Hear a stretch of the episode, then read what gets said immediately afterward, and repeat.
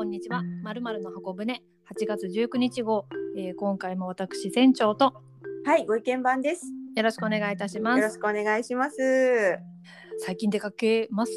や、もうこんなことになっちゃってるんで、はい。なかなかやっぱり手かせ足かせっていう感じで家にいることが一層多くなった気がしますけれども、どうでしょうかね。いや出かけなくはないもう最低限のことはあるじゃないですか。でもそれ以外だとどうしても重い腰がさらにこあの重くなるというか、そうですね行っていい。ものであろうかっていうのもありますよね。ありますあります。うーん。じゃあおうち時間が充実してるって感じですか？そうなんです。じゃあ断捨離とかですか？だそうそうあのーよくほら報道とかでもあの、はいコロナになってから家家の時間が増えた1年少し前ぐらいからほら、はい家の大型ゴミがの収集がすごい増えたみたいなニュースもいっぱいあったじゃないですか。ありました。やっぱりなんか家の中にいると家の中にあるものと向き合う時間が増えてはい。でなんか物と対話をしそして物とお別れをするっていうのは なんかじ人間の差がなのかなってちょっと思います。ものと対話をしっていうなんかなんかつ次のステージに行っちゃったような感じがしますけど。いやもともと私ほらあのー船長によく断捨離って言われてるほど、あの物を捨てることに躊躇がないあの、性格ではあるんですが、まあ、はい。裏を返すとそれだけ容赦なく買ってたってことでもあるんですよね。うーん。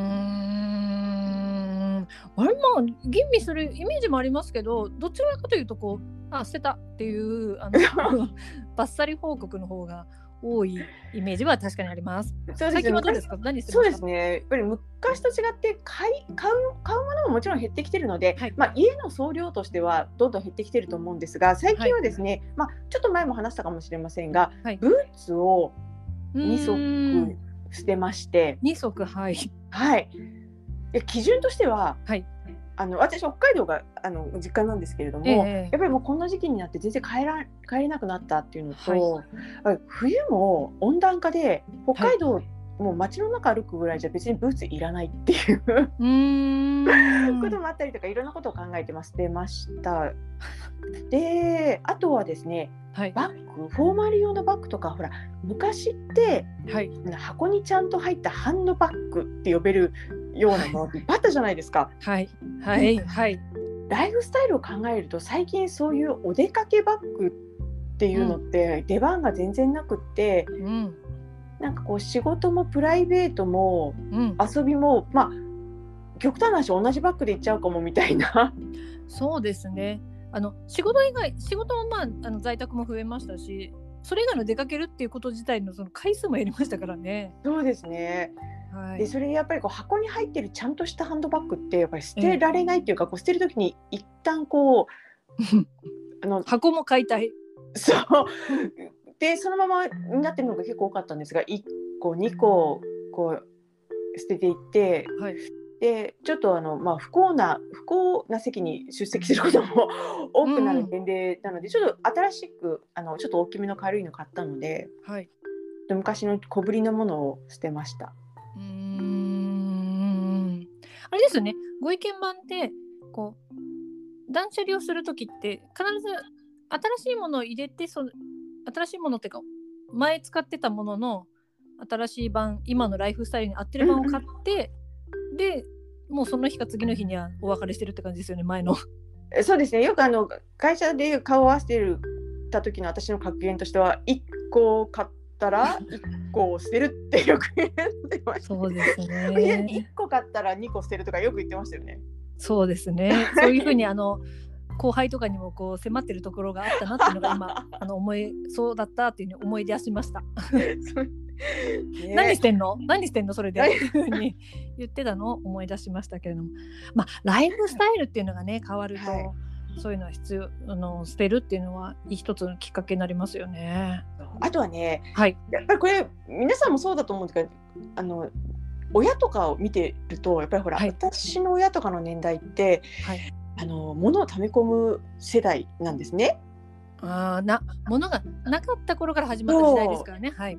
だからもうおしなべて皆さん捨てないじゃないですかでだんだん家がゴミ屋敷同然になっていくみたいな、そうですね。整理をしてても押し入れがもうびっちびちいろんなもの入ってるっていうのが大体皆さんご実家のご様子なんじゃないかなっそうですうね。ん、でそういうのを見て過ごしているとやっぱりこう死が迫ってくるとって、まあ、今日明日ってことじゃないかもしれないですが こう幸先がああ残り少ない人生ってなった時に、はいやっぱりこう身軽に死にたいっていうその親を反面教師にしてうーん。だか身軽に死にたいって思う人が最近なんか増えて同年代で増えてきてるような気がするんですね。はい。だからそのライフスタイルが変わって物を捨てるっていうのがまず一つあるあるとするともう一つは、はそのこう最後に向かってはい年齢的なもの、はい。いや物を減らしていきたいっていうのがうんもう。一つありますね。そうですね。まあ、急にできるもんじゃないですからね。そうですよね。まあ、なるべく残さないで終えたいというふうに考えると最低限のものを身の回りに置くとする？はい。っていうこうあれですね転じて捨てていくっていう考え方なんですね。ああ。でなんかまあももっと明確な多分捨てる基準ってはい。1年使わなきゃ使わないっていう。ああ1年はだからもう今これから秋冬が始まる時にあ去年の秋冬着なかったなっていうものは、じゃあ捨てようっていうふうに考えていくとですね考える。。まあ、ただあのコートとかうんバッグとか大物になってくるとうん。もうワンシーズンぐらいは待ちますよ私も。ちょっとほっとしました少しね。じゃあもう一回チーズワンシーズンは待ちますけど基本的に1年手に取らなかったものってはい。その後じゃあ愛用するかっていうとその可能性は長い人生の中ではいなかったなって思うんですが、はい。えちょっとやっぱり年代が違うはい。あのー船長としてはその捨てる基準みたいのってありますか？私はねやっぱご意見番ほどこの断捨離っていうものはないんですけれども、はいもともとまあこの箱舟の時にも何回も言ってますけど買う時にすごく悩むんですよ。だから買う時にかなり吟味をしてはい。なのでこの先何年か経っていらないかもっていうものはなるべく買わないっていうのが元だからはい。なんでもうイメージの中で断捨離というか断捨離するものなのか何なのかっていうふうに思って買うからそんなに使う使わない今後使ったとか1年過去1年使ってないとかで、はい断捨離っていうふうには決めないのかなっていうふうに思いました。やっぱりね私たちバブル世代が 目指す目指すところっていうかお手本にするところってやっぱりそこなんですよ。やっぱりその買う時にはい、ものすごくね軽いんです。あだってあのね、根付いてるものがバブル世代なんですね。どっちかっていうと、うん、船長って氷河期世代じゃないですか。あのバブルの後ですからね。はい、やっぱりね買い物に対する、はいなんていうのかこう DNA がはい違うんですよ。あーだけどそうですねはい私たちはそこにね憧れてるんですよ。そうなんですか、ね、実はちゃんといいものをはい。長く使ってはい。断捨離なんかしなくてもいいライフスタイルにしたいなっていうふうに思ってます。うーん。なので多分ご意見番も私もあのボロくなったものを使いたくはないっていうのは同じだと思うんです。ただご意見番はボロくなりそうになった時にもう新しいのに買い替えるっていうのがはいご意見番のやり方でではい私はボロくなる前に気に入ってるから手入れをするとか修理をするとかっていうので、お互いボロくはならない終わりだと思うんですね。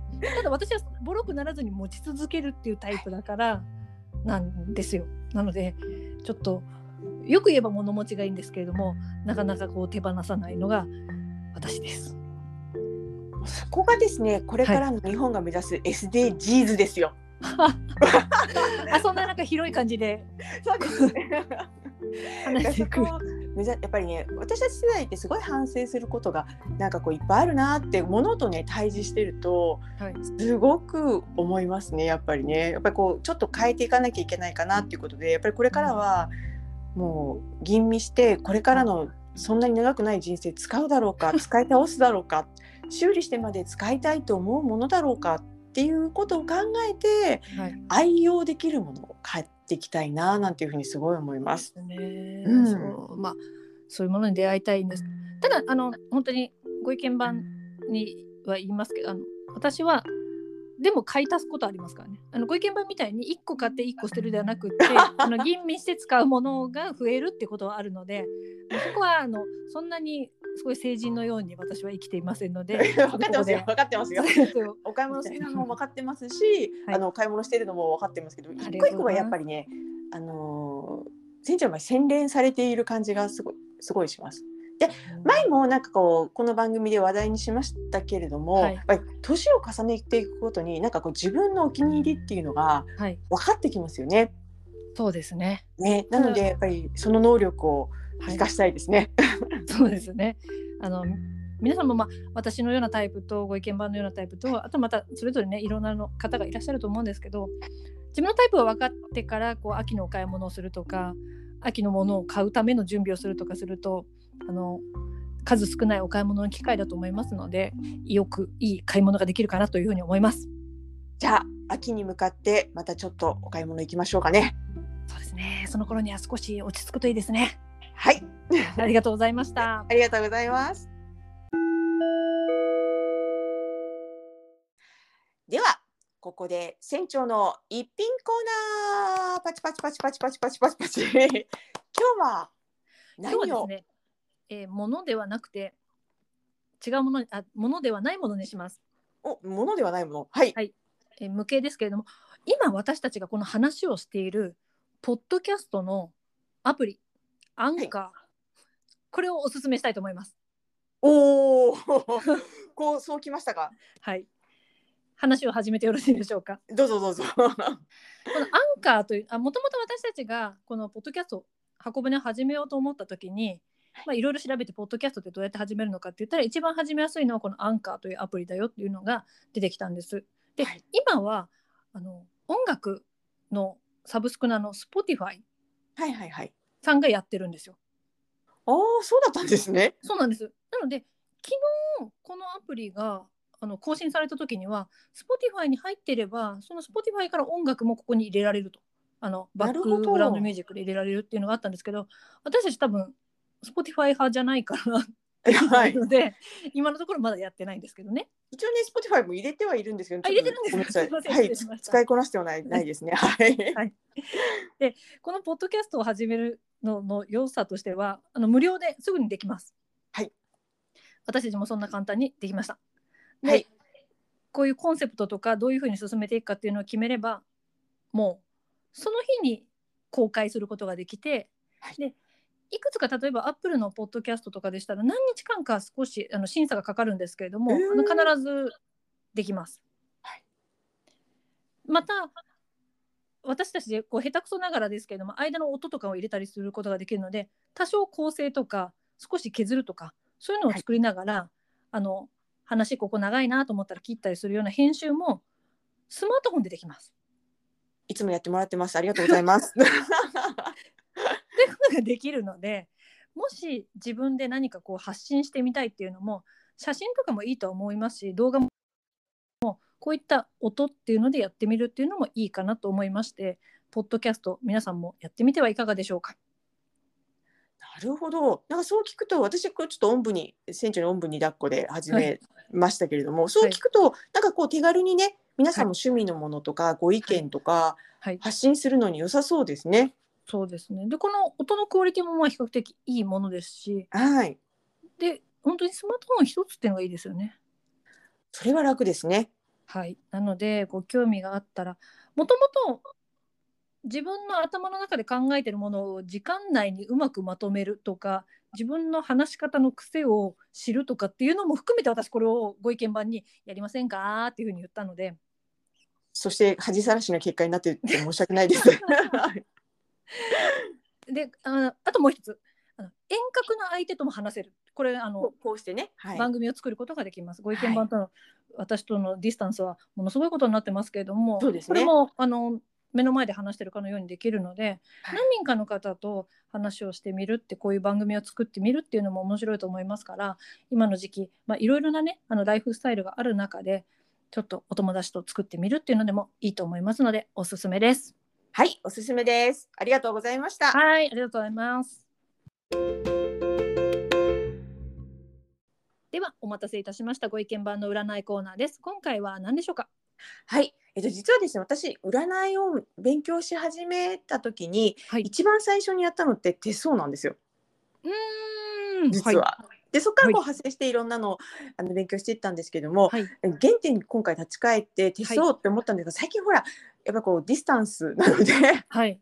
人の手を見させていただくってことが全然なくってはい。減ってしまっててリモートだとちゃんと線が見えないのでなかなか鑑定しにくいんですよね。はでい。あのこう実際にリアルで見ないとやっぱり手相ってはい。判定できなくって、なんていう言い訳をしつつあだから最近ずっとやってないので復習してみようかなと思って、はいあの前あの過去に習ったノートとかをずっと見ていた時にはい。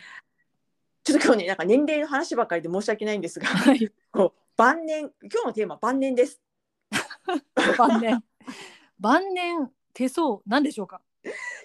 あのーやっぱりこう晩年いやちょっと若い方はまだ実感ないかもしれませんが、なんかこう人生って終わりよければ全てよしみたいなところがあって私ぐらいの年齢になると、なんかこう平和に平穏にこういい人生の閉じ方をしたいなっていうか、うんうん別に、うんあのここれからの人生まあ欲張りだけどい幸ありみたいな とはいころってあるじゃないですか。はい。であの手相でやっぱりそういうところってあの、はい出て分かったりとかあとあのじ実際に今出てきている手相だけではなくてこんな風に気をつけると晩年良くなりますよっていう実はそういう方法もあったりとかするんですね。はい。ででその話を今日したいななんて思います。お願いします。はい、で手をパッと見た時これ右手も左手もどっちでもいいんですけれども、はい。あのよく言われているのが手相の基本として言われているのが親指側が過去はい。で小指側が未来って言われてるんですね。へえ。だから真ん中中指が現在みたいな、へあの区別でもう一つの区別としてははいそれと似てるんですけれども、親指のあの付け根のところが0歳はい。で第一関節が5歳はい。で人差し指の一番根元のところが10歳で真ん中1520歳で真ん中中指の付け根が25歳うん。真ん中30歳第一関節が35歳、っていうふうになっていくとこの晩年の方ですね40歳からははい。薬指と小指で示されている。というふうによく言われるんですね。はい。で私なんかは今、えー、とごうんごご50代あー中あたりなので。ちょうど小指の付け根あたり。はい。が位置するってこと。でだだから何なんだって言われるとそうなんですけれども例えばねあのそこに、えー、と急になんかあの今まで見えなかった線が出てきたとか、えっと、急にほくろが出てきたとかっていうとやっぱり注意しなきゃいけないかったりとか逆にいいことが起こったりとかすることがあるんですね。で今今日はまあお時間の関係上ここにほくろができたらこんなことが起こりますよなんていうとこう時間がなくなっちゃうのではい。一つ言えることは、はい。えっと、40過ぎの人ははい。薬指と小指をはい大事にしましょうということですか、怪我しないようにとか、あとお手入れ、はい。爪のお手入れだったりとかはい。あと保湿であったりとか、まあ、保湿は全体にすると思うんですけれども、はい。なんかこう綺麗に保つような努力やっぱり手が綺麗な人っていうのは人生も綺麗なんですよ。へーまあ、まあ苦労してるとゴツゴツしてるとかまあいろいろありますけどうんうんうん。やっぱりこう綺麗にしてると、まあ、服が舞い込むっていうこともあります。はあ。まあででもね、うん。あの日焼けとかじゃなくってちゃんと手を洗うとかっていうのもそうですそうです。ね清潔っていうのが大事ですよね。ね、ですので、まあ、はい。そんなところに注意するのと、あと手相習った先生が、はい。あの人相？はい。もすごい詳しい先生でじゃあ、こう人相でいうところの晩年ってどこを表しているのかというと、ほうあの口から下の顎の部分なんですよ。口からああ下顎の部分はい顎。の部分なんです。ですので、いや年取るとやっぱりここがたるんできたりとか、二重顎になったりとかしがちなんですけれども、その口から下のこの顎のラインですね。がはい綺麗にあの整えられるようによくしゃべるとか、なんかこうちゃんと顔を動かすとか、うん表情筋鍛えるとか、やっぱりそこのところ、顎のライン。で男性だったらひげをちゃんと剃って綺麗にしておくとか、うん。ひげがあったとしても清潔に保つとか、うん。でその顎のラインのところをやっぱり美しく保つ努力をする。っていうところも大事なことかなって思います。まあ今逆にマスクで見えないからこそ、はい、ちゃんと整えておかないとねっていうことですね。そうですね。こう今晩年の部分を隠してるっていう部分になるので、その隠してる時にこうちょっとブラッシュアップしとくといい晩年が訪れるかも。晩年隠してるっていう表現が面白いですけど。かもしれません。まあ今日はちょっとねシンプルですけれども、ちょっと晩年と手相、まあちょっとに時々人相というお話をしてみました。なんかただの8月なのに随分こう秋人生の秋だの冬だのみたいな感じの話でしたけどね。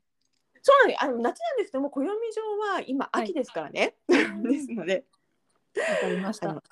秋に向かって晩年に向かってということで、ね今日は晩年特集でした。全体的にはいはいでした。ありがとうございます。はい。